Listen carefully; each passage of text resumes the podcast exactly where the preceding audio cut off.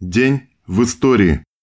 11 октября или 28 сентября 1900 года родился Борис Ефимович Ефимов, художник-карикатурист.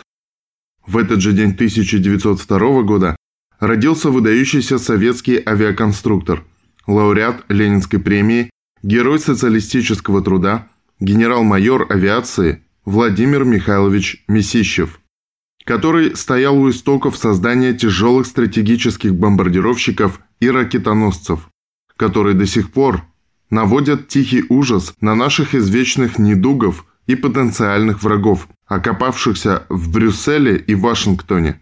Самолеты конструкторского бюро Месищева до сих пор состоят на вооружении нашей дальней авиации, и те из них, которые оборудованы системой заправки в воздухе, позволяют преодолеть межконтинентальные расстояния другим самолетам. Оригинальным применением самолета Месищева явилось использование его в качестве самолета-носителя советского корабля многоразового использования «Буран» для доставки его с аэродрома завода-изготовителя на космодром Байконур.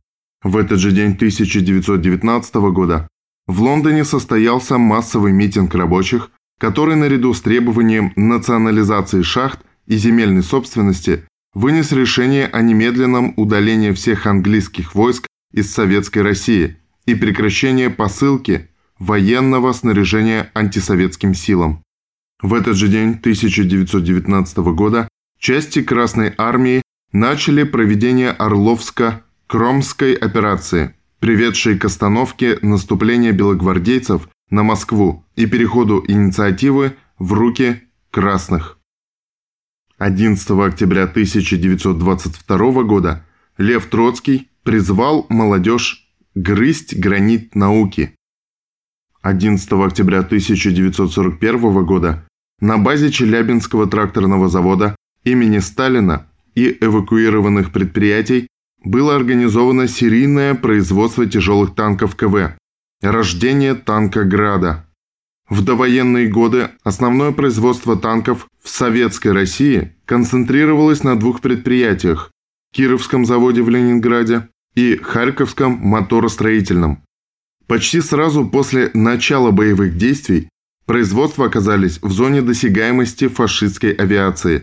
Тогда их эвакуировали в Челябинск и объединили с ЧТЗ, который в результате стал главным центром оборонного танкостроения и получил временное название Челябинский Кировский завод. Так появился Танкоград.